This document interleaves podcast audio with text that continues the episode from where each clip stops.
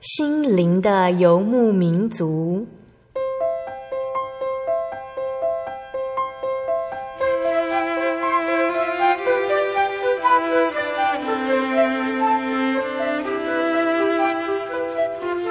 在这个谁都不管谁的后现代社会里，每个人的心灵都是游牧民族。成长的过程就是寻找的过程。每一颗漂泊的心灵，其实都在寻找生命的绿洲。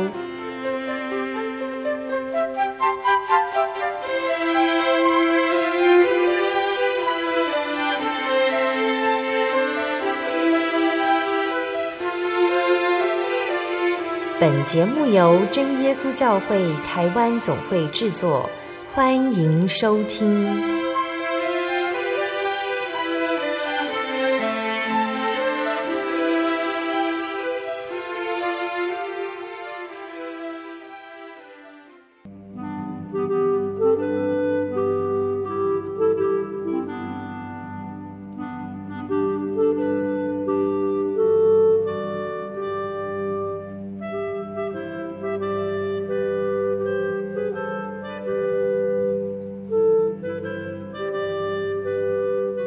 在空中，心灵的游牧民族节目听众朋友们，大家平安，我是阿弗拉。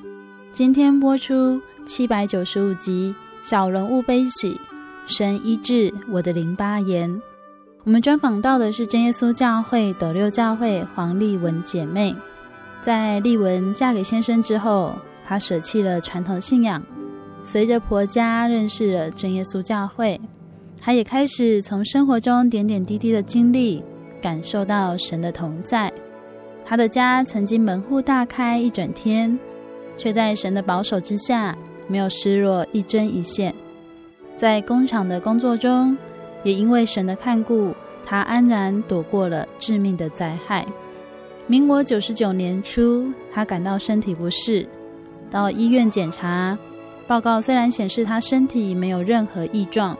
可是他发现自己的大腿越来越疼痛，最后在精密的检查下，才发现他罹患了淋巴炎，已经是第四期了。病情的恶化让他的身体从行走困难，迅速转为无法行走，只能依靠轮椅。这样突如其来的巨变，他将如何走过呢？在今天节目里面，丽文姐妹将跟我们一起来分享。访谈之前，阿弗拉要跟大家来分享好听的诗歌，歌名是《创造我的耶和华》。歌词是这样写的：创造我的耶和华对我说：“我是你的神，你要住在我里面，我必坚固保守你。你不要惊慌害怕，因为我必与你同在。我要帮助你，用我右手扶持你。”创造我的主耶和华对我说：“我拣选你，呼召你。”单属于我，因为我是你的神。创造我的主耶和华对我说：“我永远爱你，看你为宝为尊。我是耶和华。”创造我的耶和华对我说：“我是你的神，你要住在我里面，我必坚固保守你，你不要惊慌害怕。”因为我必与你同在，我要帮助你，用我右手扶持你。创造我的主耶和华对我说：“我拣选你，呼召你，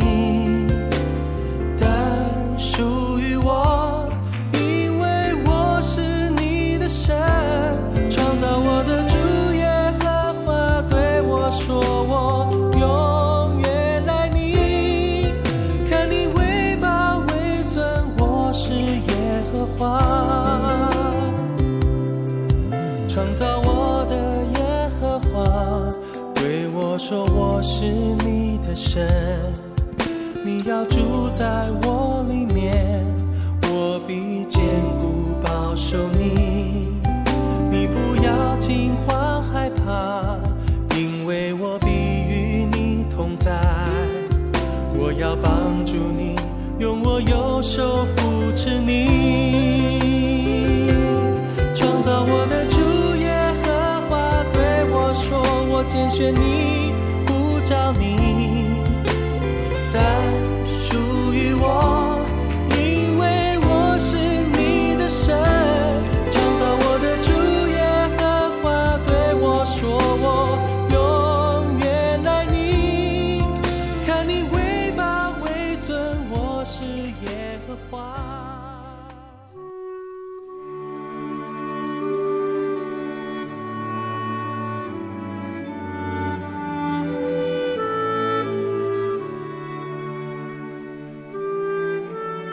今天节目当中，我们邀请到的是真耶稣教会斗六教会黄丽文姐妹。那黄丽文姐妹目前在学校担任乡土资源老师。那先请丽文姐妹跟大家打个招呼。哈利路亚，我是黄丽文，大家好。丽文姐妹小时候就是基督徒吗？不是，小时候是什么样的一个家庭信仰的背景？嗯，我们是传统信仰的家庭，应该是佛教、道教都有。哦，就是比较综合的那一种。对，嗯哼哼。那为什么会接触到基督教的福音？呃，事实上我是结完婚之后，我才听到福音的。嗯、其实我在初中的时候，我是读进修女中，嗯，它是那个天主教天主教的学校，所以有时候有修女，她会上。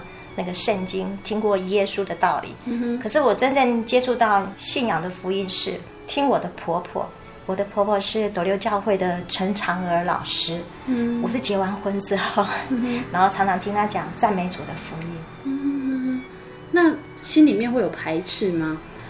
呃，其实结婚之前我曾经跟那时候的朋友哈，就是我先生回到斗六，但那时候是在他的老家。那时候是祈祷所，嗯哼，我曾经看过他们祷告，嗯，我看到他们祷告有圣灵的声音，我那时候的脑袋是充满了问号，嗯，可是婆婆还没有跟我解释什么，她只是跟我讲说他们在祷告，那当然我那时候的心里有很大的问号，嗯。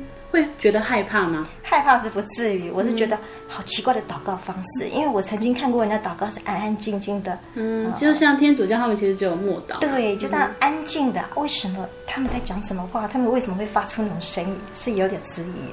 所以其实结完婚之后才有机会接触到福音，但是结婚之前就已经来过教会。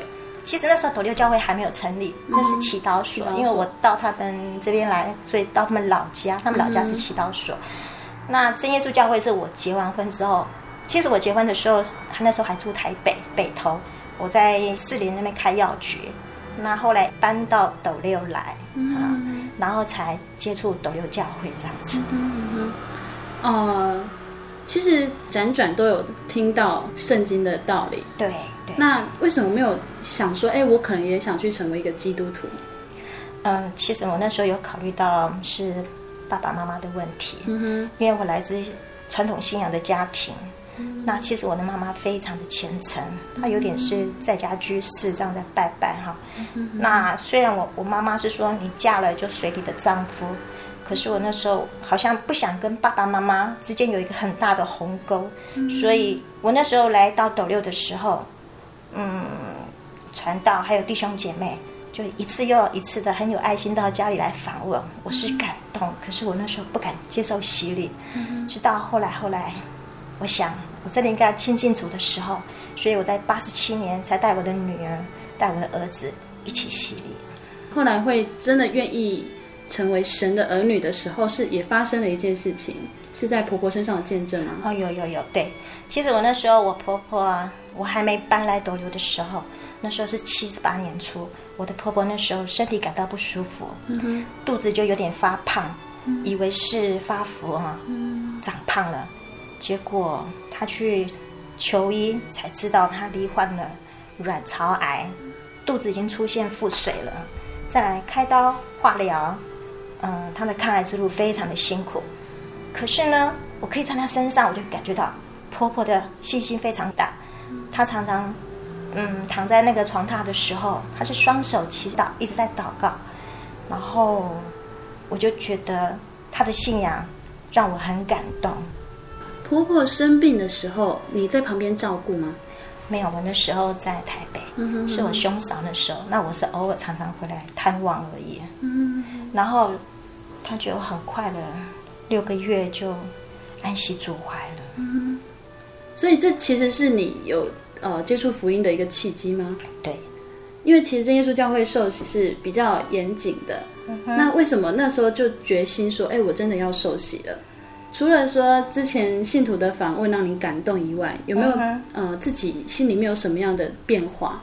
应该是我被那个教会的诗歌感动。嗯，我那时候还未洗礼之前，我就参加了斗六诗班，然后在斗六诗班有那个我们的四杰弟兄，还有施林祥老师啊姐妹，然后他带领我，然后我是从诗歌里感动，然后接触教会。我说我真的喜欢上教会，爱上教会这样子。嗯，那时候有没有想说要比较看看，就是哦、呃，其实，在各处都还有其他的教派。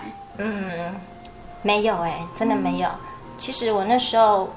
我结完婚之后哦，我还没有马上就是说接触教会哦。那那时候我的传统信仰跟文先生的信仰会起冲突，家里会起冲突，所以当我想说，嗯，我还是顺服顺服好了，所以我就跟随着先生就进到教会来。因为先生既然就是一代一代传承，他应该是第四代了，是基督徒，那我完全不考虑其他的。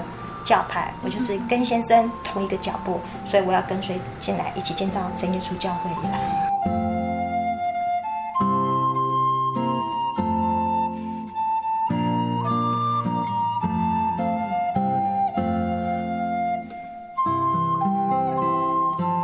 我们在这边可以先跟大家来分享喜欢的诗歌。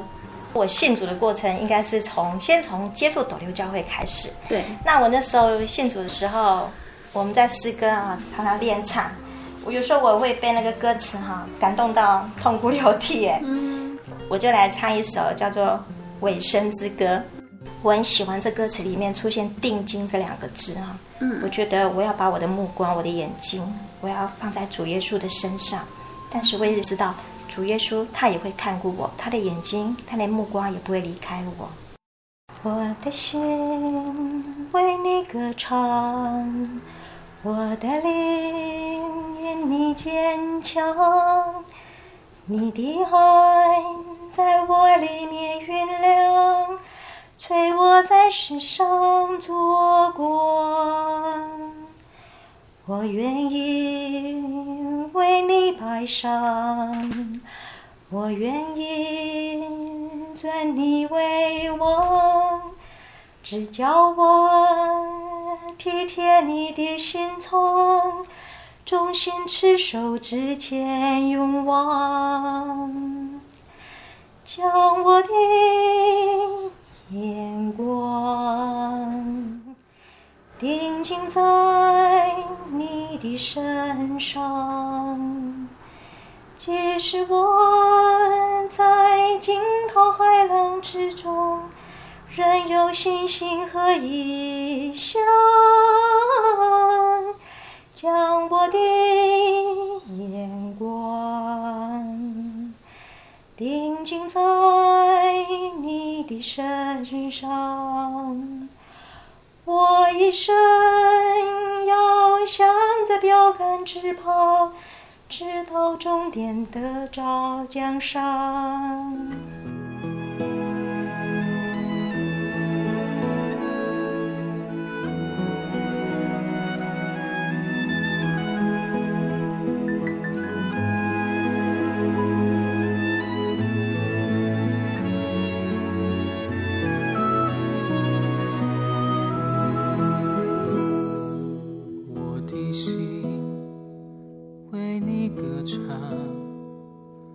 我的灵因你刚强，你的爱在我里面酝酿，催我在世上做光。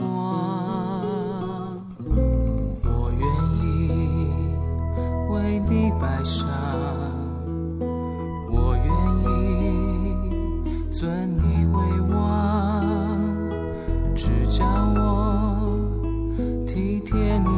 心肠衷心执手之前勇往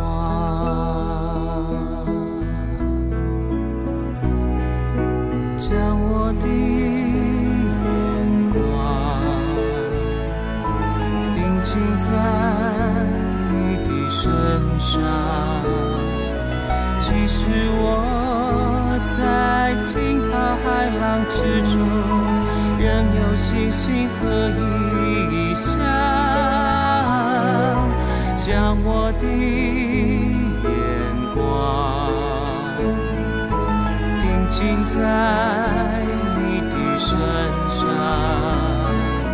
我一生要向着标杆直跑，直到终点。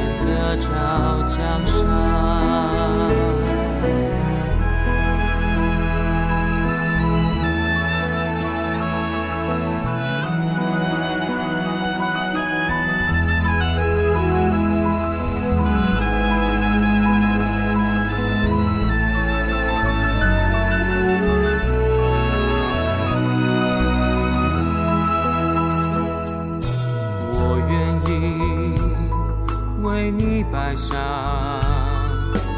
我愿意尊你为王，只叫我体贴你的心肠，忠心持守之前勇。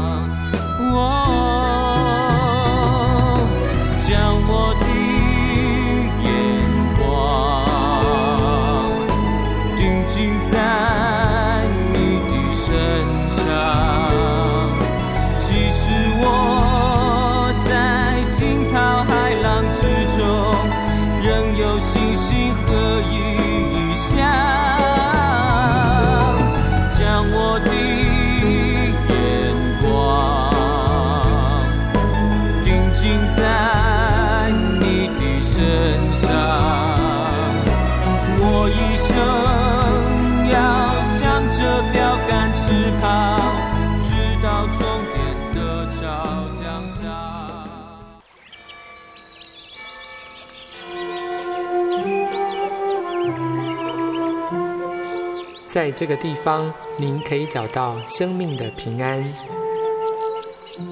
在这个地方，喜乐就像泉水一样源源不绝。真耶稣教会总是敞开大门，欢迎您的加入。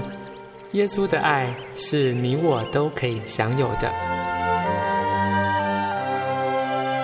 真耶稣教会，台中邮政六十六至二十一信箱。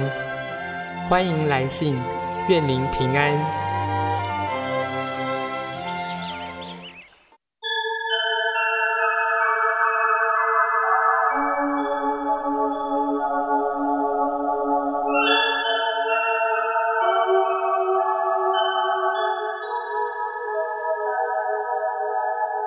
游走异乡山水，寻获心之甘泉。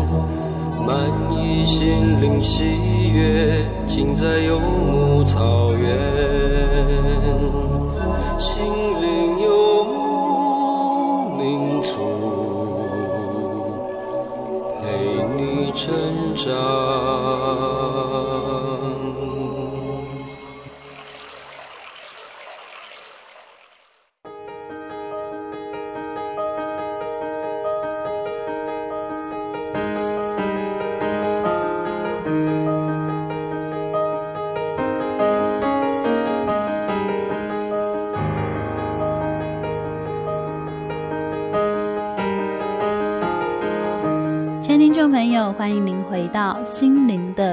足》节目，我是阿弗拉。在今天七百九十五集《小人物悲喜，神医治我的淋巴炎》节目当中，我们专访到的是耶稣教会斗六教会黄丽文姐妹。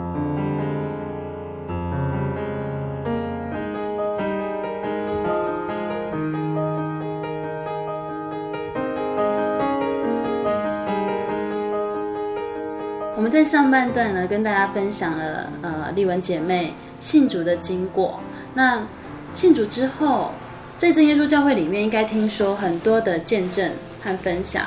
自己生活上有什么样的恩典呢？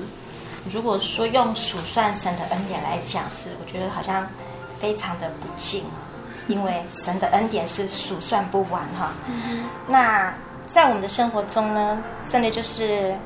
人都因为疏忽哈，然后就会发生一些意外，真的是蒙神看顾全家哈。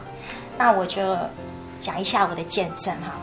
以前那个我工厂跟住家是分两地，分开两个地方。那我这样日夜奔波哈，哎，有时候工厂啊，家里在跑来跑去。有一天呢、啊，从工厂忙得很晚，然后回到家才发现我的住家门竟然没有关呢。嗯，就这样门户大开一整天。所以不是有小偷进去了，是你们自己忘了关。自己忘记关，家里一个人都没有。哎呀，他却安然无恙，不失一针一线哦。所以我觉得是真的是主耶稣的看顾。嗯哼哼哼。然后后来蒙神的祝福哈，住家跟工厂合并在一起了。可是在这个新家里呢，我却遇到了一个非常不讲理的邻居。嗯。他常年来一直骚扰我们哈，不得安宁，让我们的身心非常受到影响。哎，可是我祷告中把这件事情，把这个重担放给主耶稣，交托给主耶稣，感谢主。最后主耶稣帮我解决了这个问题。嗯哼哼哼。所以有些人说，哦，千金买好房子，可是万金才能买到好邻居。千金买厝，万金买厝边，这真的是、嗯、真的老人家的智慧，真的是这样子。嗯、是的。那还有一次，就是因为我是。工厂嘛，哈，那我我需要那个在工厂操作那个机械。有一次哦，我们那个必须在我们头上高高的地方挂一个二十约约二十公斤的铁线圈，很重。嗯。那有一次我把那个铁线圈挂上去之后，忘记了把它锁紧，忘记上锁，就我急急忙忙要开动机器，然后机器震动中，那个二十公斤的铁圈就这样掉下来了。嗯。就掉在我前面。三十公分的地方，哎，差一点就把头扎爆了，是感谢主，好危险哦。对呀，其实神的恩典真的是数算不完哈。其实他连到我的家庭，尤其是我的先生，号召的身上，他的恩典更多哈。因为多年来他都必须要让开车送货南来北往，不然不管是往高山啊、山间跑啦啊，或者往西底路。有时候没有路的时候，就必须跑西底路啊。他这样奔波，然后感谢主，他这样一路上看过。那一次啊，他在深夜里在高速公路上，他曾经遇到一部大卡车，他就无端挑衅哦，然后这样横向阻道，不让他过。嗯，哦，这种高速公路速度那么快，又发生这种事情，非常的危急。那心中祷告，感谢主，一路看顾他，让他平安。啊，或者是他在山路间呢、啊，嗯、呃，常常遇到那种好雨之后，嗯、呃，那个还来不及修修缮的道路，道路坍方了，没有路可以走了。他已经走的开车开到一半就没有路了，啊，不然就是哎，那个路突然就有新状况，来个大回转，他都不知道。啊，一次又一次的考验，感谢主，他这样子他都能平安回到家。还有一年是民国九十六年，他为了修剪家里的大树，家里好多大树，龙眼树，他不小心就这样摔伤了那个脚踝，哇，不能走路。他是最喜欢走路的人，结果不能走路，然后这样长期的那个疗养期哦，几乎有二十个月哦，接近两年的时间，他没有办法好好睡觉，他的心情非常的低落。他这个有个名称叫做创伤后压力症候群。感谢主，最后他得到平安。在这边的时候，我就常常想到诗篇有一首一首诗啊，二十三章第四节：我虽然行过死荫的幽谷，也不怕遭害，因为你与我同在，你的杖、你的竿都安慰着我。真的是感谢主。刚刚丽文姐妹所分享的，都是生活中其实小小的恩典。有些人可能好，我虽然这山路虽然开得不稳，我回到家我可能就忘了这件事情，或者说，哎，我的邻居神帮我解决之后，我就忘了这件事情。那其实，在生活中小小的恩典，都是主耶稣对我们爱的一个证明哦。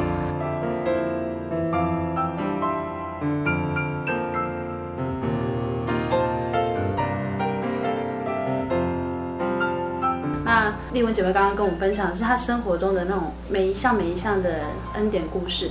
其实，在你的生命当中，后来发生了一个很大的巨变。那个巨变有没有曾经打击你的信心呢？有，我想这大概是我生平啊第一次最大的考验。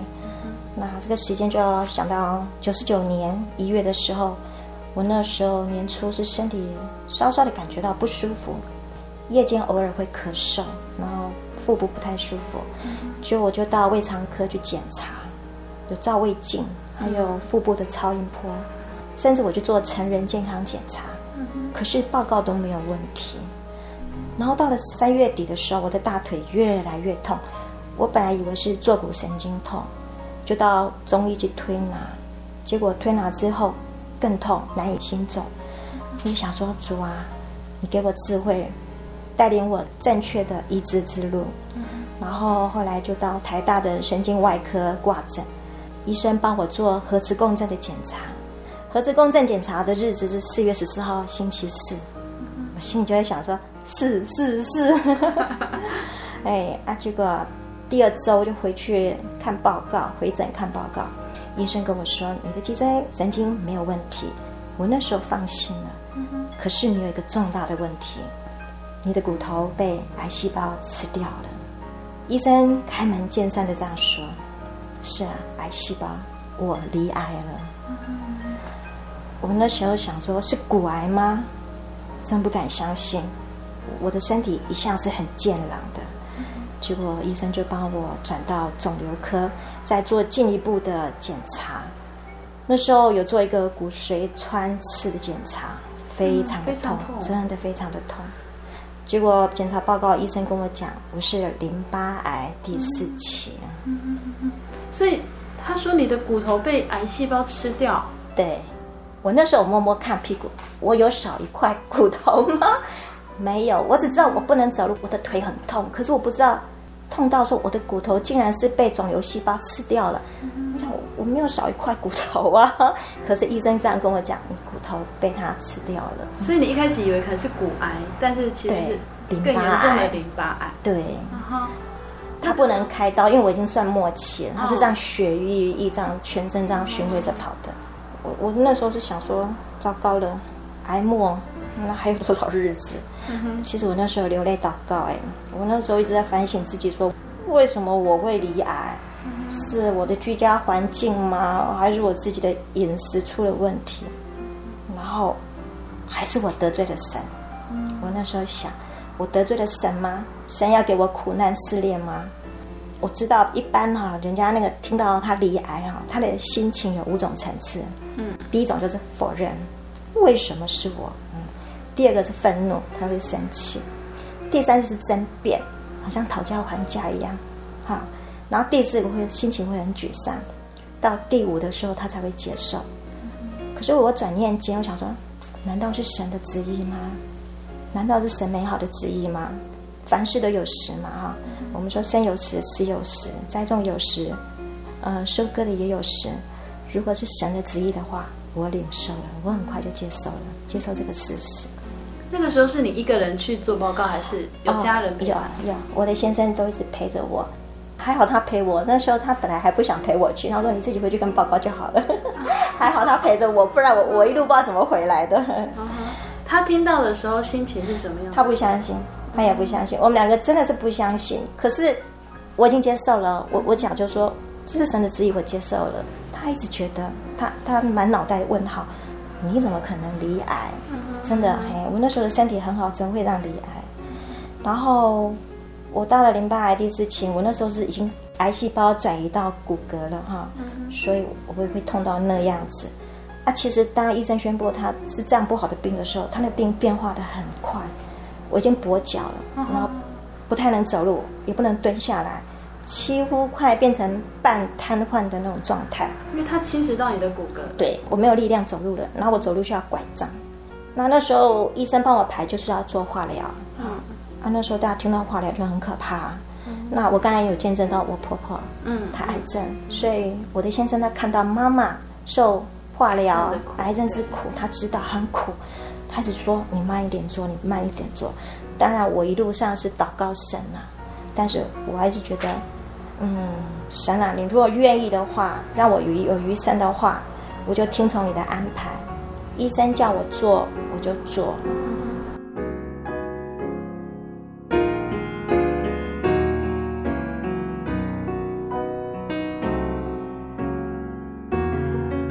在我要进院之前，我小小一个补充好了。我那时候，我先生帮我安排了一个铁路环岛之旅。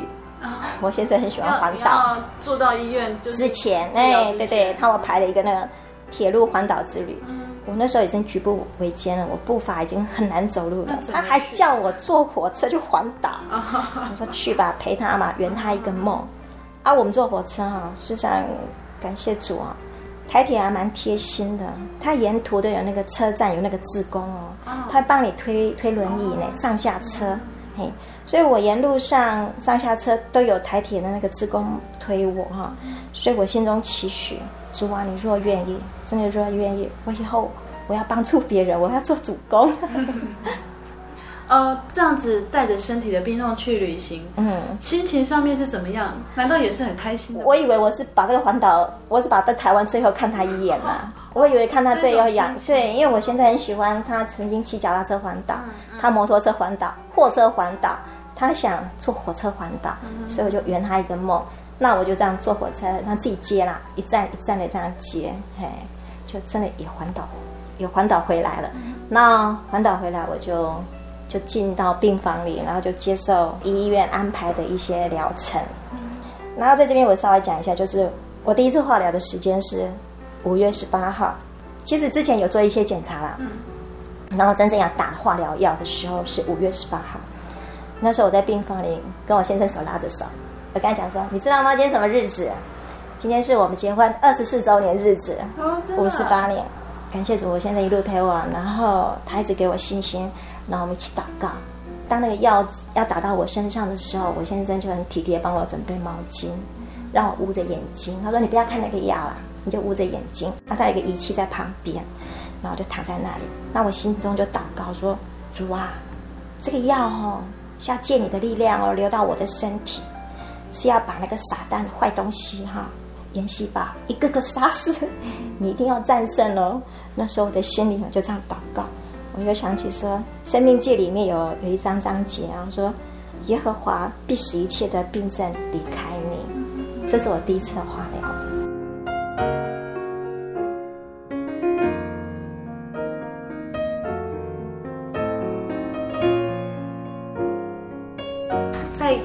分享一首诗歌，好啊！耶和华祝福满满，好了。残中的白灵星。无欠亏啥物，山顶的标花，春天很芳味，总是转轮的天白，每日相思真好奇，何地将欢的结实，献出跳脱的经验。要我就好默默，亲像海边土沙，伊的温暖直到万世代。我要野手敬拜伊，出雨落的歌声，学着亲像伊名，永无双。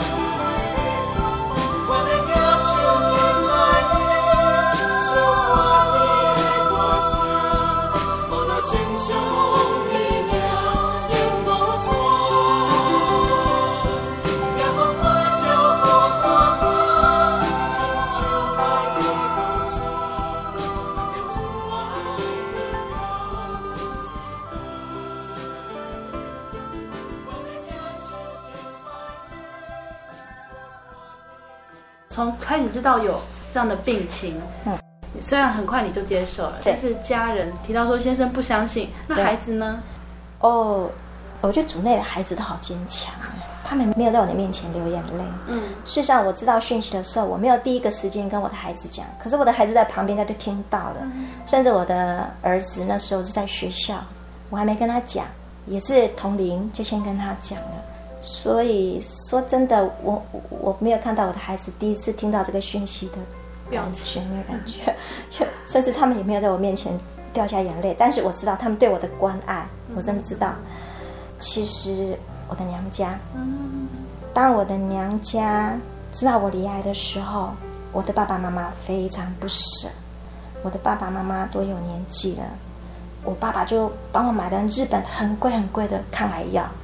那一小包一点点，一口哦，一口五百块，一天要吃六口，六口三千块。然后我的妈妈，她就为我求神明拜偶像。我就跟妈妈说：“妈妈，你不要帮我拜拜，我有主耶稣，我有全能的主耶稣，他会帮助我。还有我有教会的弟兄姐妹，他们有的爱心关怀我，帮我代祷，帮我祷告。因为娘家我是唯一信主的，我觉得我不能让主蒙羞。”我一定要为主发光，我要做见证。其实我那时候化疗整个疗程是有六次，三周一次啊，就是二十一天打一次化疗，二十一天打一次化疗，这样需要六次，整个疗程有四个多月。我那时候我第一次做化疗的时候，头发就掉了，掉光了，然后又呕吐了啦。又长疹子啦，拉肚子啦，又便秘，然后有口腔黏膜破了，白血球数量太低了。化疗的药是很毒的，他打第一次化疗，我就可以走路了，我就赶快回去走给妈妈看，我可以走路了。嗯，当然而后的这样整个疗程下来，其实我知道他伤了我某些神经，哎，某像我现在某些时候我的身体会僵住了。僵僵的，可是感谢主啦，我觉得我 hold 住了，我 hold 住了，感谢主支持我，自己目前就需要勤做运动这样子。在哦，刚刚提到说其实第四期了，那医生其实也跟你讲的很明白，嗯、那有跟你提到说，哎，可能需要的疗程，或者是说活着的几率，有提到这些吗？其实我们都很爱问了，嗯、什么时候，什么时候，第几期，第几期，我可以活多久？其实现在的医生都很保守，他不会跟你讲，他只跟我讲说，嗯，淋巴癌好像比一些癌症还好一点，比较好治疗。虽然我们听到第四期很严重，不过他说原则上活五年的人有百分之五十，所以这个数字有一点很敏感。我自己手指头就在数五年，我已经活几年了这样子。开始做化疗，然后教会的弟兄姐妹也有去探望你吗？哦，有有有，感谢主！我生病那段期间哈，斗六教会啊，我们沿人生传道啦，还有我们如善执事啦，还有我的阿姨信真的阿姨，弟兄姐妹他们充满了爱心的关怀我，到病院来探访我啦，家庭访问，还有那个每次有聚会的时候，一定为我唱名祷告，甚至安息日那个上午那个禁食祷告，我们斗六教会有一个惯例哈。就是灵恩会的前一周，会鼓励信徒早餐不要吃，为教会圣工进食祷告。可是今天就为了身体欠安，还有心灵软弱的我们哈，然后就我们即使是灵恩会结束了，还是继续安息日上午的进食祷告。我们那时候啊，教会九十九年春季那时候新受洗有十位哦，好，然后那时候弟兄姐妹也有一些人身体出了状况的。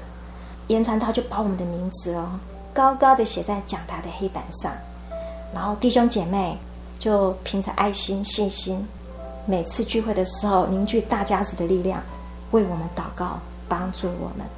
而今我们好多人哈都脱离了病患，得到平安，真的是感谢主。呃，治疗的过程当中，刚刚说第一次打化疗针的时候。呃，是充满了信心，向神祷告。嗯嗯嗯、之后呢？之后的变化呢？啊、哦，还好，因为那时候也是很怕，就是我说的，但是哎呦，呕吐又长疹子啦，嗯、又拉肚子。那哎，就小看他了。一开始真的十几天哦，就真的是就是很难过日子。对，第一次啊，其实哦，现在医疗真的是感谢主了，现在医疗还真的蛮蛮那个蛮好的。你不舒服的话，跟医生讲，比如说你便秘，他都会开药给你；你拉肚子，他也会开药给你；甚至你没有胃口，他也会开药给你。可以跟医生做充分的沟通。其实我在祷告的时候，我都一直把一件事情放在祷告中，就是说，主啊，求你赐给我的主治医师有智慧，嗯，就是 让他能帮助我对做正确的判断。嗯，然后第一次化疗，哎，就这样十天过去了。哦，原来化疗就是这样子，哎，我我就马上可以走路了，好像就恢复正常。在第一次化疗的时候的第十天哈，它有个变化，就是你的白血球哈就非常低，你的抵抗力很弱。其实我那时候我给我讲说，我第一次我可以走路的时候，我就赶快回去走路给爸爸妈妈看。可是我那时候第十天的时候，我的白血球很低弱，所以我算有点发烧感染了。我在台北医院有住院，紧急医院住院几天，那时候是比较危急的。然后再来。而后自己小心一点哦，原来白血球会过低，那医生就必须帮我打药，让我的白血球赶快长回来。或者是你化疗的第四天，你要保护你自己，戴口罩，或者不要到人多的地方，尽量保护自己，求神保护你自己。然后一次化疗，二次化疗，三次化疗，其实到了最后一次化疗，我以为就这样过了。然后我第六次化疗的时候，我本来要回去化疗，就医生说你还不能打化疗，你的身体有问题。我什么问题？感染肺炎，肺炎就紧急住院了一个礼拜，啊，就因为那次肺炎，我就那个第六次的化疗有一点延误到了，啊，不过当我整个这样走过来的时候，还是把第六次化疗全部都把它完成。我不知道这样稍微延误有没有影响哈，可是我真的是前面一次一次我都觉得 OK OK，原来就是这样子，可是我到第六次的时候，我就身体就是变化更大。就是某一些地方我说的那个僵硬哦更严重，我是觉得第六次有比较伤我伤我一点。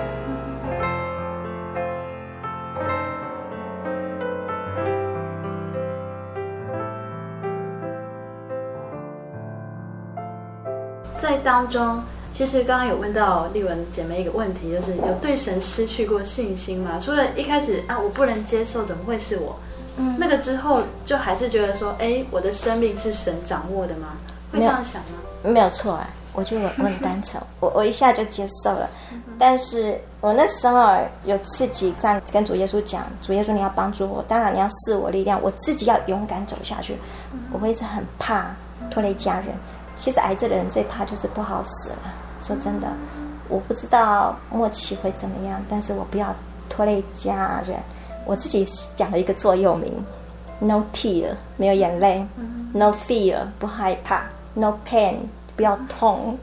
然后说我要 be happy，我要快乐。；be smile，我要在面人的面前，我要微笑。；keep going，我要勇敢的走下去。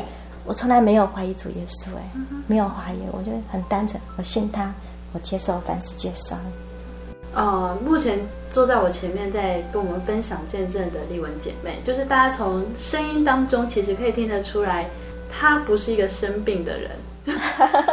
感谢主，其实语气里面，对你不做见证，人家真的真的很难想象，甚至有人说啊，你曾经生那么大的病吗？我说是啊，所以哦，我现在啊都走出来呢，见证主恩哦，嗯、知道吗？在今年的一百年的四月的时候。我跟我先生还有阿姨，信珍阿姨，还有几位同龄弟兄姐妹，我们随着那个沿人生传道到金门、厦门访问。我参加了厦门的一个下港堂真耶稣教会的布道会哦。我们去的时间刚好碰巧他们是布道会，他们的布道会有一个那个见证时间。阿姨就说：“你需要上台见证。”我说：“ 为主发光。”我说：“好，感谢主，我在下港堂里哈。”那这个教会做了见证，见证主的恩典，然后见证我们斗六教会的代祷的力量。我真的愿神纪念斗六教会，赐福气给斗六教会的弟兄姐妹的爱心，非常的感人。在听过丽文姐妹的见证，其实因为我们录音的地方呢，本来是想说在楼下就好，但是又跑到了楼上来。然后刚刚听到见证，才知道原来在生病的期间，你居然是无法走路的。对，那。呃，感谢主，借着医疗的进步，其实也帮助我们很多。那后来现在是怎么样？现在身体的状况到底是？呃，其实都 OK 了。我那天回诊嘛，哈，还、嗯、医生还是会三个月帮我检查一个一个拍一个小检查，六个月一个大检查，做一个断层检查。然后那天回去回诊，我问医生说还好吗？医生说对呀、啊，你们这个等报告的心情我可以体会啦，都会很紧张啦。OK OK 啦。那我就问东问西，那个可以吃吗？那个可以做吗？医生跟我讲。把自己当正常人，把自己当正常人，对，然后说感谢主，我好像又回到我以前，感谢主。所以呃，除了说有一些后遗症，可能是身体有时候会僵住，对，对，那其他的就是生活的作息都跟以前一样，对，对，完全一样，也是感谢神。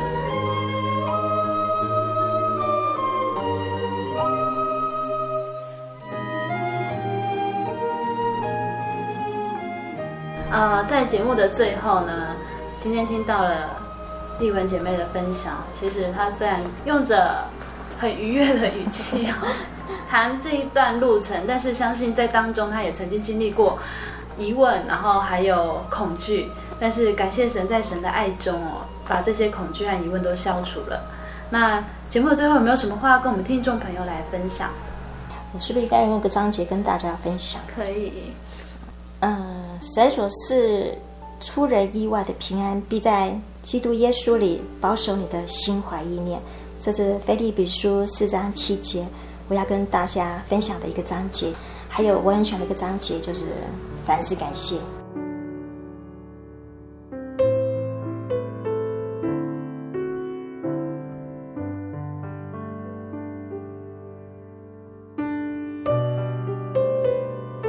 炎症。也就是我们常常念成的癌症呢，在现代人好像成了一个不可避免的人生经历。虽然大家闻之色变，但是我们可以发现，好像很难避免去碰到这样的事。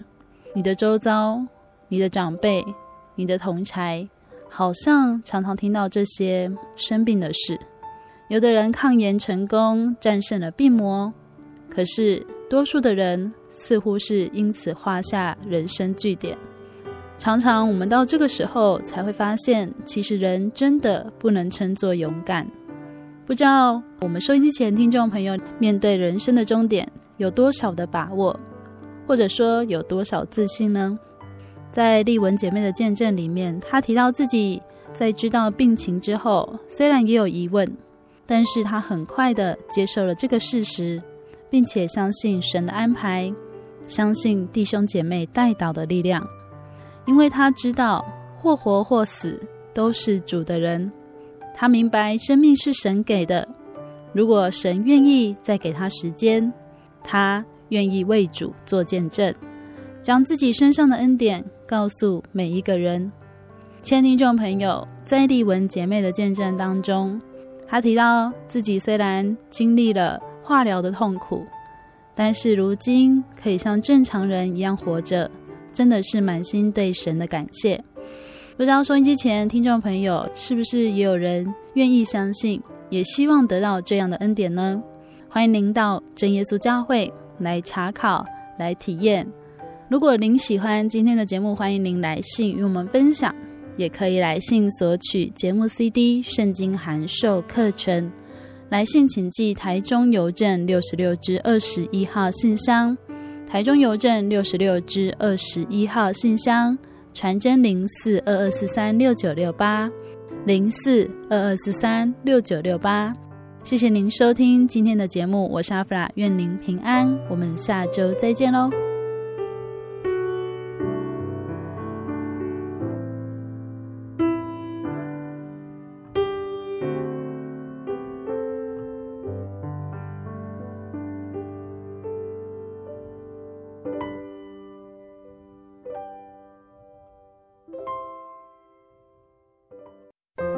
对圣经的道理好有兴趣哦，可是又不知道怎么入门哎。你可以参加圣经函授课程啊！真的啊？那怎么报名？只要写下姓名、电话、地址，寄到台中邮政六十六至二十一号信箱，很快的，你就会收到第一课的课程了。赶快去寄吧！嗯。圣经函授课程能循序渐进的引导您更了解耶稣基督的福音，得到生命的滋润和来自信仰的力量。本课程完全免费，欢迎来信台中邮政六十六之二十一号信箱，请注明参加函授课程。愿神祝福您。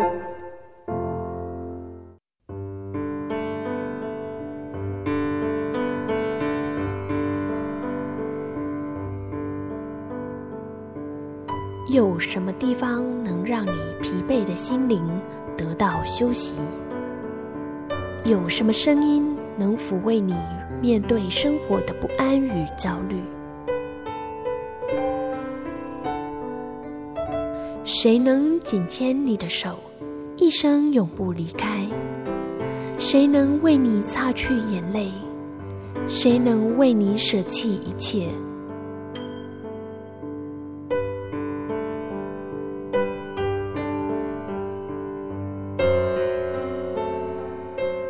耶稣基督正等着您，等候您回到他的身旁，再次与他相认。欢迎您至各地真耶稣教会，让我们的疲惫与不安，在他怀中得到安歇。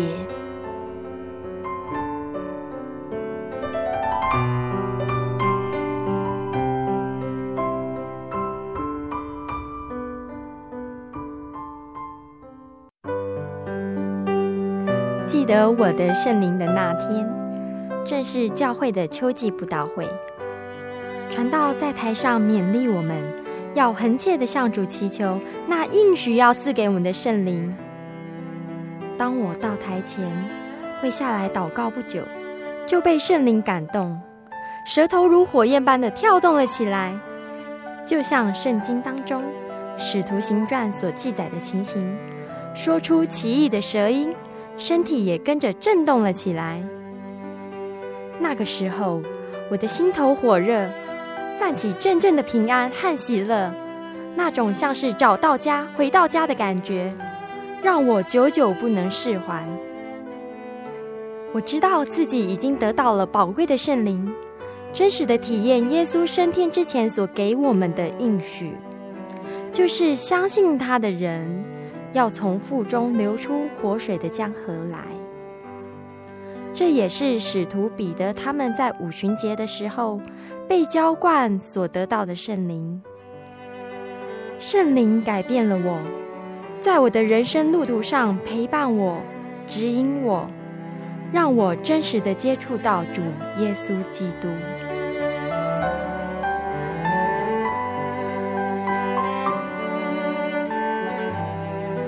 圣灵就是真神所赐的灵。亲爱的朋友，使徒保罗曾经问以弗所教会的信徒：“你们信的时候受了圣灵没有？”他们回答说：“还没有。”假如你也想体验、接触这宝贵的圣灵，我们都非常欢迎您到各地的真耶稣教会，跟我们一同来查考，一同来祈求。您可以上喜信网站来查询各地真耶稣教会的地址。Joy 点 org 点 tw，我们衷心的期盼你也可以跟我们一起来领受这宝贵的圣灵。